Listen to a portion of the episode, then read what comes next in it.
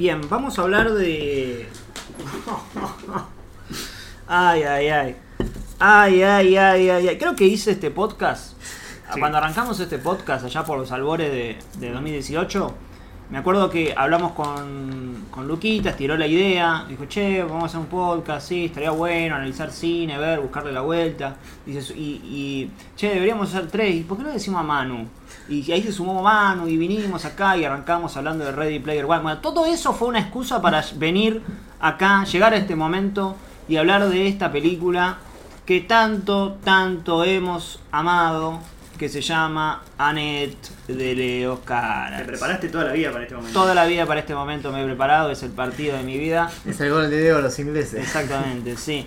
Eh, shall we start? Estar, ya lo voy a estar. Eh, qué película, ¿no? Realmente mm, es difícil describir como este acontecimiento cinematográfico que es Annette.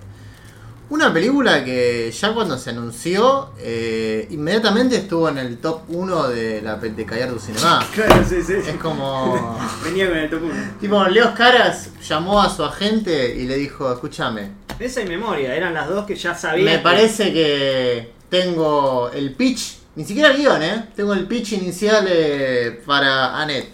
Corta con el agente, el agente llama al director de du Cinema, que debe ser el, no sé, el bisnieto de Truffaut, y le dice, eh, escúchame, tenemos nueva idea de Leo Cara. Uh, ¿Cuándo sale? 2021, listo, la lista. mejor.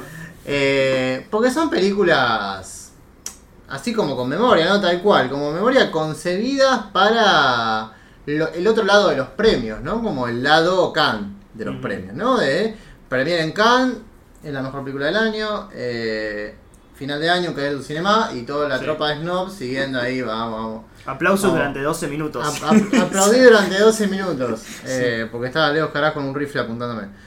Eh, y ya me parece difícil, ¿no? Como sacarle eso a la película. Igual esta es peor, ¿eh? Porque memoria. No, sí, memoria de. Nada, o sea. Memoria también filmada. Memoria sí, está. eh, qué sé yo, no sé. la- hablamos de la primera hora de memoria, después se va un poco al carajo, pero. eh, pero bueno. Annette es una película ya, viste, con Adam Driver, con Marion Cotillard, como que tiene. Como que no.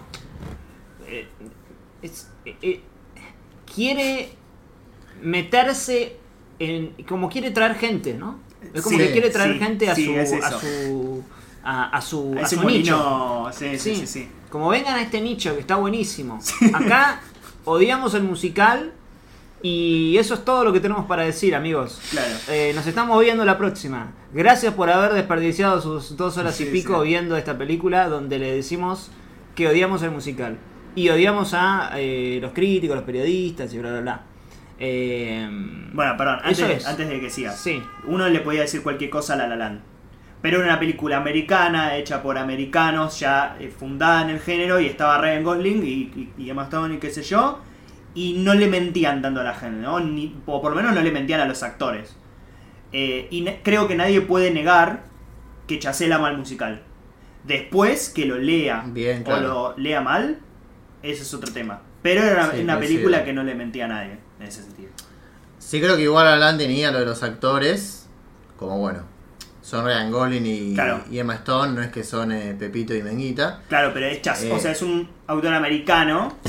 Que Sí. acá es como un francés que es medio raro, es como medio un vagabundo y que vengan que acá le, le vamos a contar la vida, es como el otro cine, y traen a los, a los grosos. Es que es, la- ¿entendés? es la ruleta, lo que yo llamo, me acabo de inventar, ¿no? Pero lo voy a aplicar. Es la ruleta de A24. Mm, hay una ruleta imaginaria con actores de A24. El, bingo. Claro, el bingo, ¿no? Que tu, tu, tu, y tenés a Adam Driver, tenés a Marion Cotillard, tenés a Rooney Mara, tenés a Tilda Swinton, tenés a la de Lam, eh, Numi Rapas, tenés a varios actores así.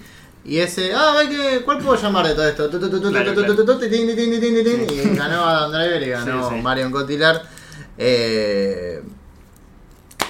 es difícil, ¿no? Eh, es, es como. Todas estas películas, yo lo escribí en letras, ¿no? Eh, el mayor problema que tengo con la, con la película o con este tipo de propuestas es que no, no ofrecen más de que el capricho inicial que plantean. Mm. O sea, y Carax no es ninguna novedad en esto, no es que la primera película de Carax, no, Carax es, es como, como persona, ¿no? Su modo vivendi es, es Como ser, el, persona. el- ser el, el anti algo, Claro. ¿no? Sí, sí. Es como, si es verano, o sea, si fue si es verano, seguro se viste como con un pullover y con 40 prendas.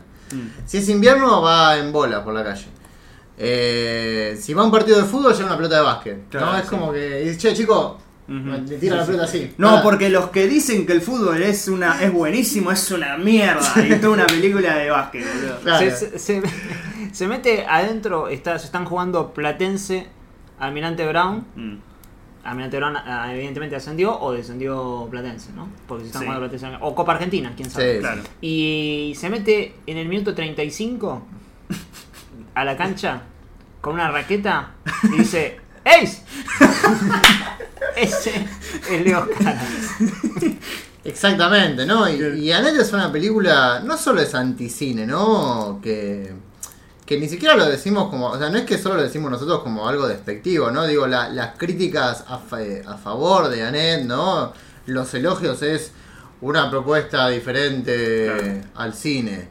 Eh, no solo es eso, sino que además de ser anticine es anti-musical, Mm. anti-stand-up.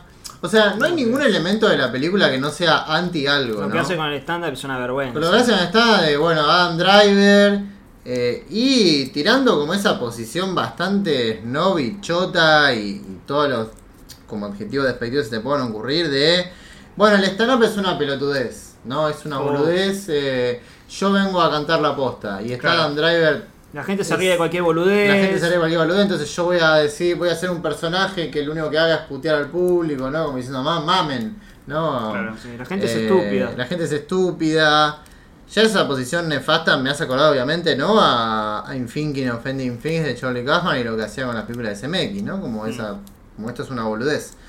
Y el problema es que la película lo hace con todo. ¿no? En La Land también estaba eso. ¿Se acuerdan? La música pop, por ejemplo. Sí. Era música de mierda para gente bastante boluda. Es verdad, es verdad. Pero lo que tiene, si se quiere lo que tiene Anet y era lo que iba, es que todo es anti. Entonces ahí volvemos a lo del tema de los matices, ¿no? Como todo tiene que ser anti. Sí. O sea, las actuaciones tienen que ser anti-actuación, entonces anti-cine. Y yo el problema que tengo con tengo todo eso, para redondear y así seguimos hablando, es que no me ofrece nada a cambio, Claro, sí, sí. ¿no? Eh, ¿Qué sé yo? Si alguien viene, volvamos con el fútbol. Si alguien, por ejemplo, eh, Infinite Football. ¿Se acuerdan de la película Infinite Football, no? Sí.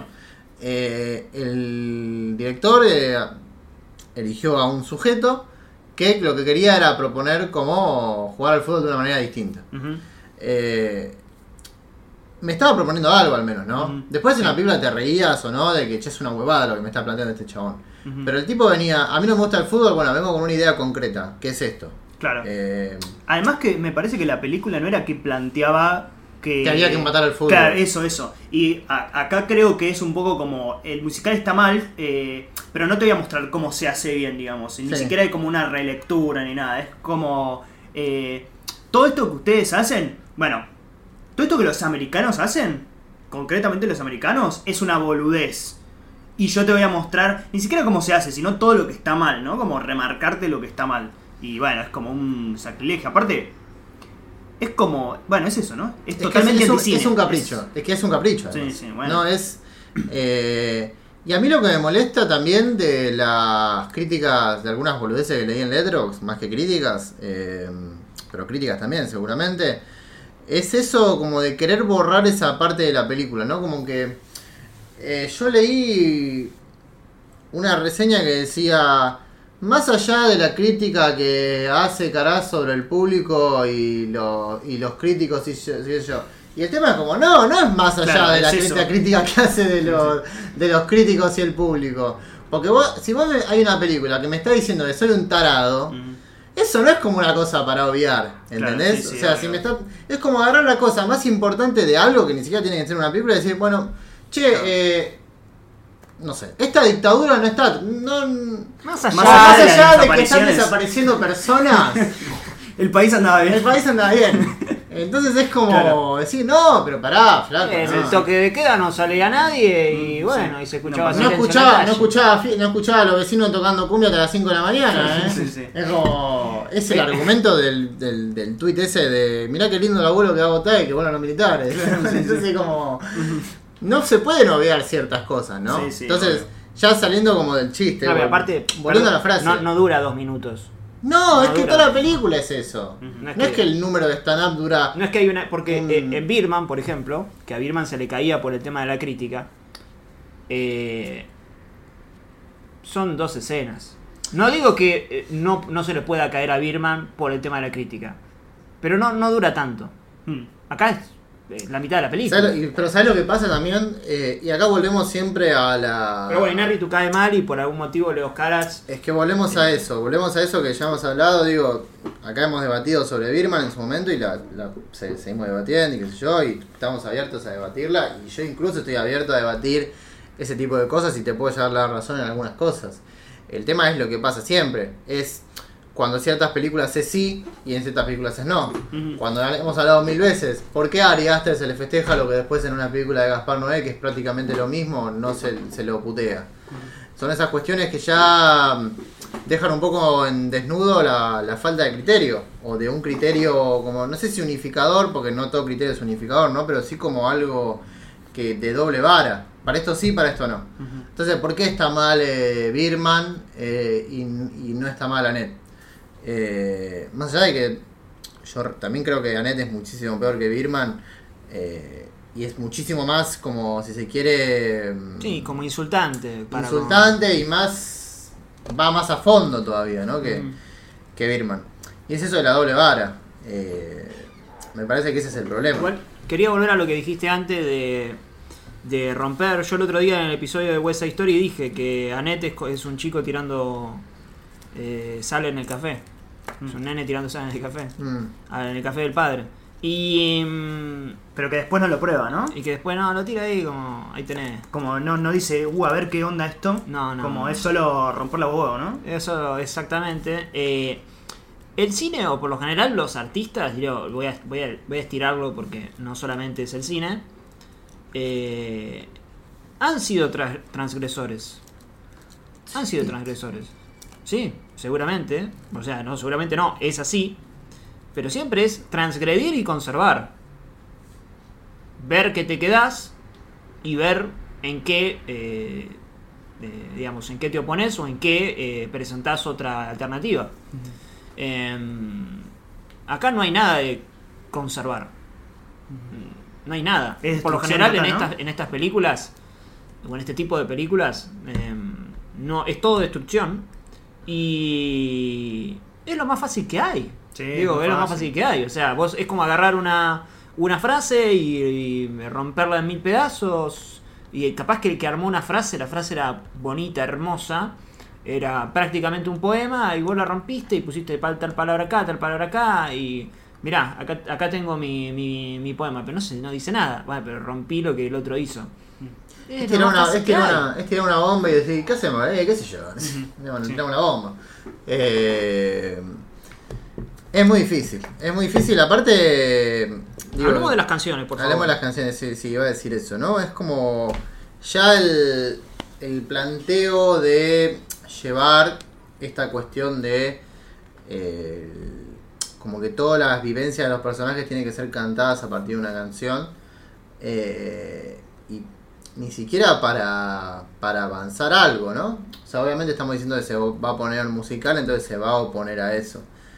La, pero la película ya juega con esta idea de que todo lo, todas las canciones son cosas que ya vimos en la escena, en es- la misma escena, solamente que repetidas en forma de, de canción.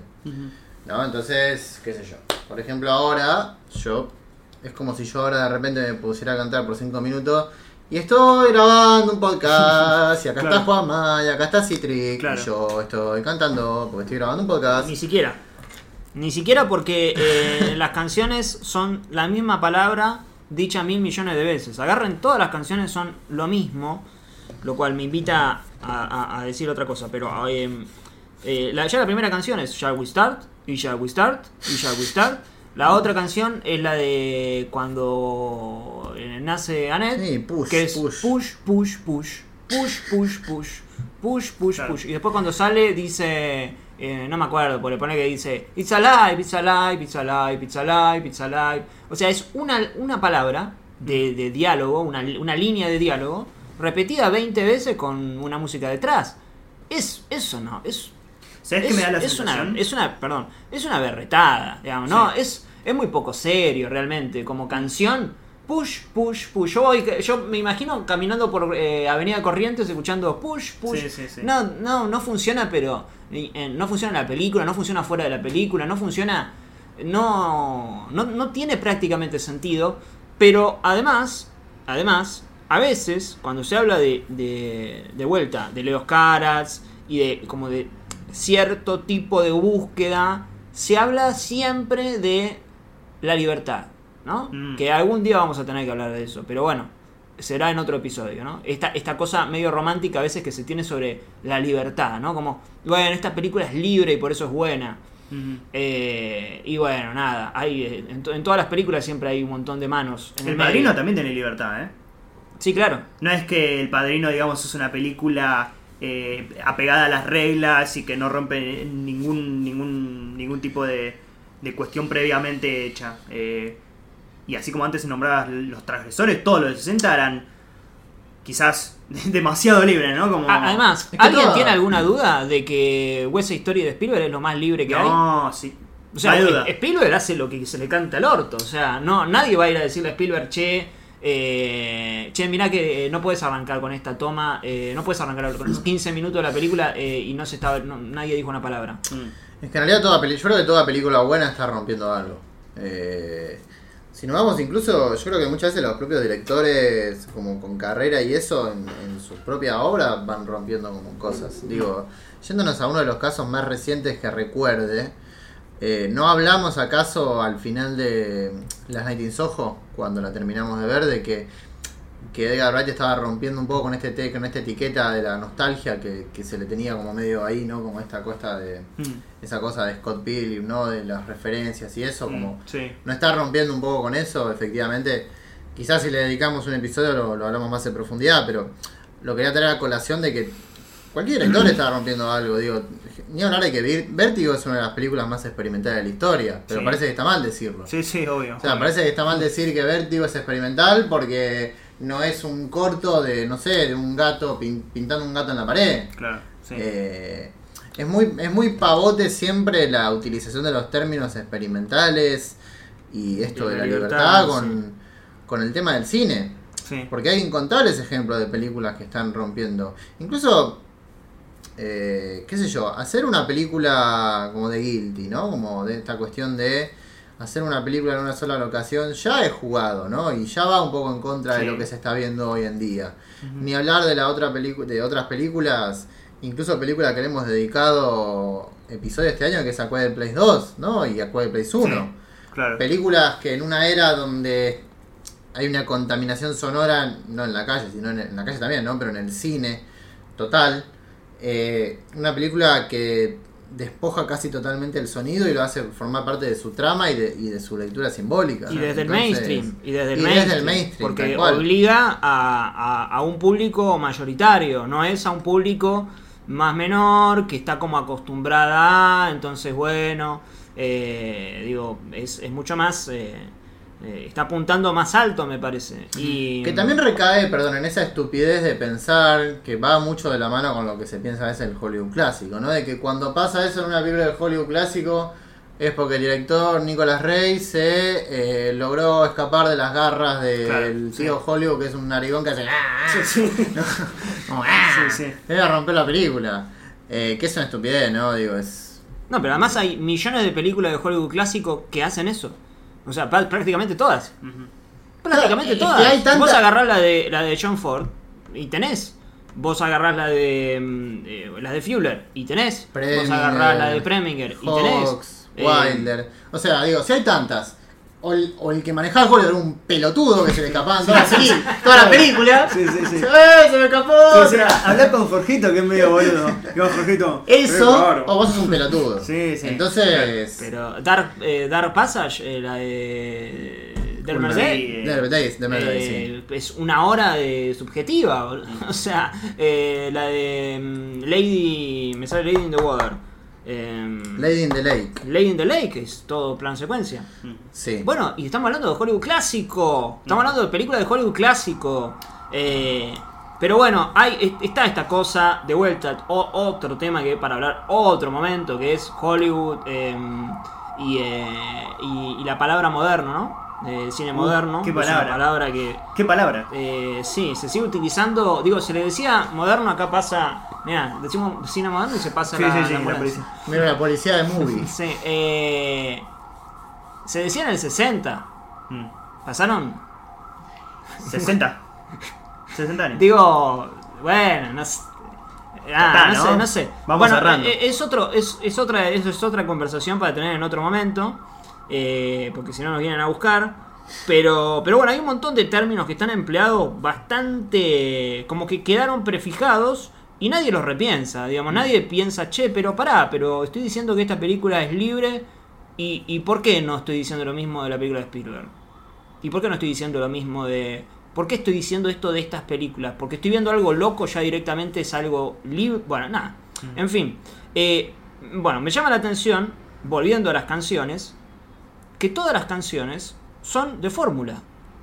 Algo a lo que el supuesto amante del cine moderno, como se quiera decir, o, o quienes utilizan todo ese tipo de palabras, de epítetos y demás, se suele oponer, ¿no? A la fórmula, ¿no? Como que la fórmula, ¿no? Hay que, des- hay que desatarse de la fórmula. Y todas las canciones tienen la misma fórmula. Repetir una palabra hasta el cansancio mil millones de veces. Eso es fórmula 100%. Em, O- utilizada para, que de para nada, eh, pero eh, utilizada. De hecho es, si lo trasladamos por ejemplo al piano, primera lección de piano, bueno, tocás fa todo el tiempo, fa, fa, fa, eso es una fórmula, no, no es algo libre. Eh, ¿Sabés qué, qué me, me da la sensación? No sé si ustedes eh, lo ven o están de acuerdo. ¿Vieron esa gente que dice yo odio el musical porque de repente se ponen a cantar? ¿No? Eh, yo creo que Leo Scarax es uno de esos. Que odia el musical porque la gente se pone a cantar de la nada, ¿no? Y por eso piensa que gente canta. O sea, que los diálogos de una película normal, no musical, eh, en el musical son canciones. ¿Me explico? Mm. Como Sí, si, por sí. ejemplo, yo te dijera hola, ¿cómo va? El musical es que yo te diga hola, ¿cómo va? Eh, y eso es toda la película, ¿no? Como, como si el musical solamente fuera eso. Que las canciones, o sea, que es lo mismo, pero con una musiquita. Y con gente haciendo armonía y qué sé yo. Bueno, que obviamente es ultra lejano de lo que es el, musical, ¿no? Eh, y lo que representan las canciones para los personajes, obviamente.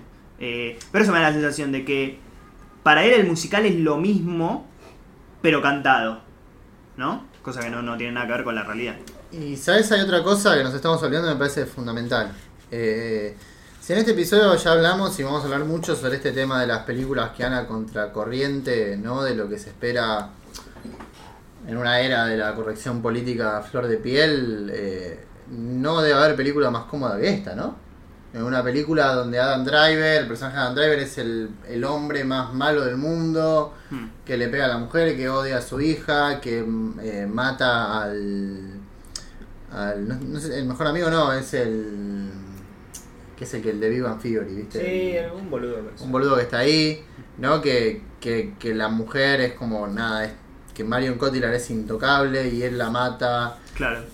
La escena de la muerte de Marion Cotillard es un papelón en el escenario, es una vergüenza. Pero es como una película muy cómoda que también va en contra un poco de lo que están aplaudiendo en teoría, ¿no? De esta libertad, de la, de la película rompe, rompe portones que viene a, a hablarnos de algo distinto a lo que se está viendo hoy. Y es una película, repito, como comodísima en cuanto a la lectura, si se quiere, ¿no? De, de política. No, no, no hay mucha arista. Tipo, el hombre es, el- es un hijo de puta. eh, la, no solo es un hijo de puta, sino que es un hijo de puta que odia a su público, odia a su trabajo. Y ella es la mujer que fue arrebatada de su vida en la ópera, donde la pasaba excelente por este hombre. Y, y en fin. Entonces, no es un aspecto menor de la película ese. Porque termina dándole el juego a lo, a lo propio que está criticando Hmm. esos mismos críticos que después nominan a películas que son políticamente ultra correctas, ¿no?